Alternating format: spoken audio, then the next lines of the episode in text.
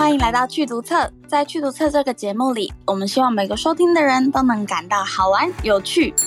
我们会和你介绍阅读，介绍教育。我是今天的主持人 Ua。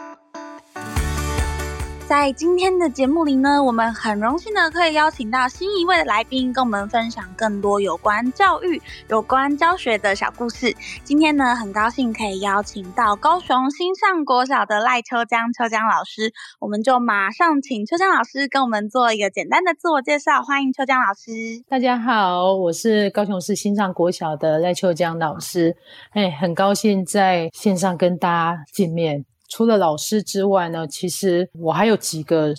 分身斜杠。那等一下我们都会一一谈到、聊到好玩的地方。谢谢。嗯，那老师，我想多补充一下，老师现在是负责低年级或者是中高年级的班级吗？诶，我今年是有接辅导室的行政工作，然后教的是三年级。哦，所以今年是中年级这样子。嗯、中年级，对。嗯，好。那其实老师还有一个隐藏的身份吗？就是老师其实是桌游的创作者，然后老师有一款非常有趣跟有名又好玩的桌游是动文字，也想请老师跟我们介绍一下动文字这一款桌游。好，谢谢。好，其实这一款动文字是蛮有趣的，这个也是有一点意外之下产生的一套桌游，也是出乎我意料之外，就是诶，怎么会在不管是在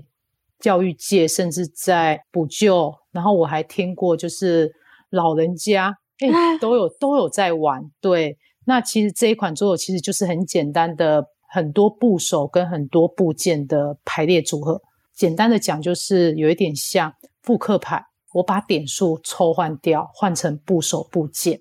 然后去两两配对吃牌的概念，就是这么简单而已。就是小朋友听了他就会懂，他就可以去拼字，就像拼图一样的概念。如果我手上有一张三点水的这一张卡牌，然后我看到桌上有一个可不可以的可，可能的可，这时候我就看到吃牌得分就变成河流的河，诶，这样。清楚吧？非常清楚。如果我手上有一个弓，我就可以三点水跟弓变江。对，就是秋江的江，没错，就是这么简单。所以它是可以很多排列组合、千变万化的一套桌游。其实这一套桌游是由南一出版社它的另外一个桌游品牌，它帮我设计出版，我们就会一起集思广益，然后把这一套桌游给产出。其实这一套桌游原始于就是。一开始是在我的之前有一本书，就是幼狮出版社的那个语文桌游制造课。那语文桌游制造课，你看到那个制造课，听到就是说，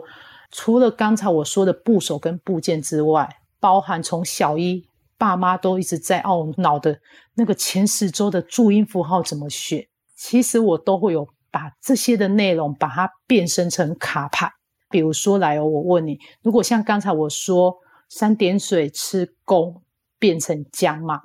嗯、那如果把三点水跟弓把它改成注音符号，注音符号就是比如说我现在有一张牌是 b，嗯，然后你看到一张桌面上有一张牌是 ang，这时候你就可以去吃牌变成什么？帮帮，没错。棒棒棒棒棒，五声变很棒，它它就出来了。也就是说，嘿，就是这么简单，就是让小朋友从玩游戏当中，从吃牌当中，他可以去学习注音符号。那当然不会只有注音符号跟部首部件，包含成语，包含所有的语文内容、单位量词。其实我们就是一套都可以在语文桌的制造课里面，就是老师带着小朋友自己设计桌游，然后自己产出来，接着在课堂上跟。同学互玩，在游戏中学习很多语文的知识。老师刚刚的概念其实讲得非常清楚，就像我们刚 从部首，然后到部件，然后再来到刚刚的注音，到就是声母跟韵母这样子凑起来，很容易能够举一反三呢。就是呃，我除了这样子玩，我还可以有更多玩法。比如说，老师刚刚其实还有讲到成语，成语是不是其实也很可以这样子玩？可以啊，其实成语很有趣，因为成语的主题太多了。那比如说，我随便举一个例子。比如说颠三倒四，好，这个成语来讲，嗯、那我就把它拆成上面两个字跟下面两个字各一张卡牌。也就是说，我手上有颠三这一张牌，我就要卡上去寻找另外那一张倒四合起来。对，那他在吃牌的过程当中，他就会第一个，我们先从认识成语开始，至少他会知道颠三倒四，而不是倒四颠三啊，就是先从认识成语，然后接着。进阶版，就是我吃牌完之后，我必须去说出这个成语，比如说造句也好，或者是哎举一个例子，这比较像素养导向的教学，就是我举一个例子，什么时候你会用到颠三倒四这个成语？我觉得这个对学生来讲会比较实用，哎，在我们现在教学现场会对学生来讲是比较有帮助的内容。我刚听到的时候，我脑袋马上就会想到小朋友，他就看到颠三，然后就赶快去翻倒四，然后就赶快举手说：“啊，我要造一个句子。”然后就会得分，他就会很开心。游戏真的是在教学，尤其是可能是在近代，甚至是翻转教育之后，我觉得游戏化教学真的是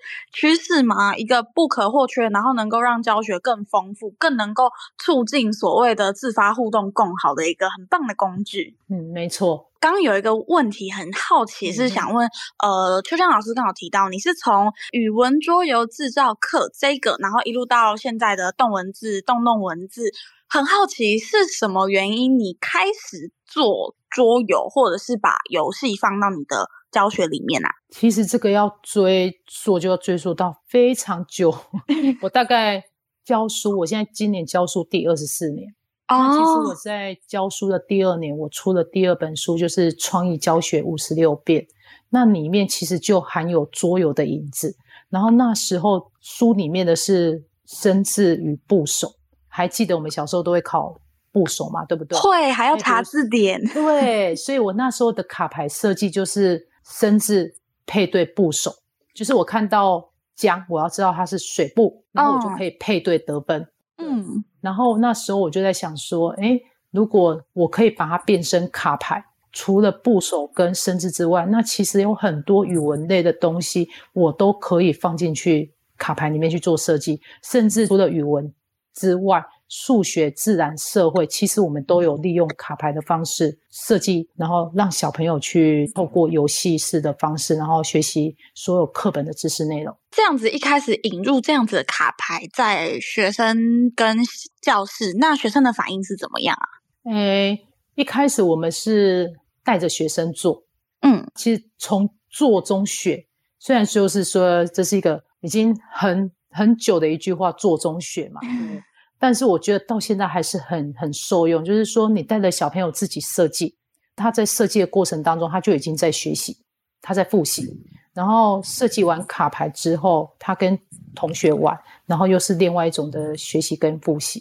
我脑袋想到的，除了老师这个有点像是卡牌，像是桌上型的，然后以前其实还会有一种是，呃，出版社会附那种光碟，然后光碟里面会是有。游戏，然后你有点像是在电脑上面，也是类似做一样的，可能连连看，然后就是透过所谓游戏化的互动的回馈感，然后让学生在过程中达到复习。我觉得老师的桌游其实就是有异曲同工之妙，就是透过那个回馈感，然后让学生能够在做中学。对，然后比较特别的是，就是我们桌游强调，就是说小朋友可以自己去摸索，就是。自动好的概念，就是他自己玩也可以，然后跟同学一起玩也可以，在学校共玩，甚至回到家中，其实他都可以透过桌游的方式来学习很多的知识内容。那小朋友他们会自己发展规则吗？诶，这个很有趣，其实会哦。比如说，我常常去跟学校老师分享，我有时候在研习场合跟老师分享动文字的时候，当我讲完一套游戏规则。开放老师体验的时候，你就会发现，诶，每一桌的玩法都会有些许不同，但是都玩得很开心。哦，对，因为我都会讲说，我我说的游戏规则只是一个大方向，我都会希望细部的游戏规则由每一个玩家自己去设定。所以我开放让细部的玩家细，那开放让玩家可以做细部的游戏规则设定，他们就会自己玩出。更不一样的玩法，对学生来讲也是一样。比如说，不管是动文字、成语，或者是单位量词，或者是注音符号，其实都是配对的概念。只要小朋友知道是配对的概念之后，他细部的玩法，他就可以跟他的同学，也就是他的玩家，他们可以继续说好，诶，到底怎么吃牌，然后怎么玩，怎么加分，怎么扣分，他们就可以自己去研发出一套。游戏玩法，这对学生来讲是很具吸引力的，因为他们可以制定自己的游戏规则，而不是说我要听老师的，我一定得要怎么玩。对。哦，他们对整个游戏，应该说他们有了他们新的掌控，然后并且是一个边玩乐，然后这个玩乐又不会被人家嫌说，哎，你怎么在玩游戏？这样是一个有教学意义的玩乐。嗯、而且我刚觉得，其实现在桌游的样式，市场上面的不管是游戏化或是教学的桌游，超级多的。我刚觉得秋江老师这一套桌游之所以可以有这么多玩法，有一个非常核心的点，是因为它非常的简单，跟它是一个最底层的要件，真的就跟扑克牌一样。扑克牌可以有超多种玩法的，可是如果你是像那种，比如说接水管或者是什么其他的桌游卡牌，它就是设计好的东西，它没有办法让玩家有自由的发想。可是呃，动文字它就是非常的简单，你可以有各式各样的想象力，还有自己的组合，所以它因为。很基础、很简单，所以才能够创造出很多很多的玩法。我觉得是一个非常厉害的发想。对，你讲到这个，我必须要诶跟老师分享，就是说，其实啊，因为动文字有这么多玩法，而且它简单易懂，所以其实我们原本一开始设定不是往学校教育这个方向，而是设定在一般玩家级的。哦，是市面上的，对，市面上的玩法。那一可是就是推出去之后，发现哇，学校老师觉得这个可以扣合国小阶段的生字教学哦。特教那边好多老师也回馈说，这个对特教生资源班的小朋友很有趣，很好玩。像我现在自己本身在辅导处，我们就有好多个那个志工妈妈、培力妈妈，然后带着小朋友，他们也都是透过动文字来。帮助小朋友识字，然后提升他们的识字量。哦、对，对于补救或者是一些比较需要呃更要需要换教学法，或者是更有创意教学法的学生来说，段文字真的非常的有用。因为我自己以前在教补救的时候，那个讲义摊开啊，什么教学生都不听，可是自己做的那个手剪卡牌，然后卡牌一拿出来，大家就会哎，这是什么？哦，这是要怎么玩？然后大家就会变得。很认真，游戏化真的是一个很能够帮助不同阶段的学生，然后能够做到一个适性教育，我觉得是很棒的教具。对啊，然后也因为这样，所以在动文字出版大概两年后的时间，结果我又因为动文字这一套桌游，我写了一本书《动动文字》。对。对，就是因为它里面的玩法实在太多了，而且可以结合我们现阶段国小教育的生字教学，嗯，然后又可以 for 玩家级的一些游戏，所以我把它做一个结合。那里面也很贴心的，我们就设计各式各样有关四字的活动单，让老师可以自由扫码去下载。这一套也是这这本书也是南一书局的另外一个出版社聚光文创，他协助我出版。啊，就是希望说，诶，既然有桌游了，那如果我们再搭配书籍，那老师或者是家长或者是学生，他在操作起来就会更方便。很像，呃，小时候很像七巧板。就是老师的桌游真的是很赞叹，它还有很多发展的空间。然后真的因为是中文字的识字，它其实对于不管是小孩子在学习很有帮助，大人其实也会很有乐趣，因为那都是我们就脑力激荡想的东西，然后大家都会，感觉家庭共游也是一个很棒的教具。对呀、啊，然后甚至连那个海外的，就是华语学校的，他们也会用这一套动文字。哦然后在世界各国的华语学校教学，因为，我也觉得哇，与有荣焉，那那种感觉就是自己设计，然后会受到老师的青睐，愿意带到国外去跟那些学校当地的老师、学生做分享。嗯嗯哼，秋江老师有什么印象最特别的分享吗？就是回馈学生对于或者是老师对于动文字的回馈，你觉得最有趣的？其实最有趣的应该是家长端，因为其实学生端他都会说：“老师，我们家有你的桌游。”然后学生那个教师端就更不用说了嘛。那比较特别的是家长端，因为家长端有时候就会截图那个赖截图给我说：“哎，老师，我们现在那个妈妈团在团购你的邓文字。” 对，这样大家家里人手一套，然后每一个小孩子都会玩，然后每个人都有自己的玩法，或者是大家可以在家里偷练。对，这个是我觉得，诶，教书以来蛮有趣的一个 现象，也蛮蛮，就是很感谢，就是大家都会接受这样的一套作用。而且其实透过了这套作用，老师的学生满天下，对，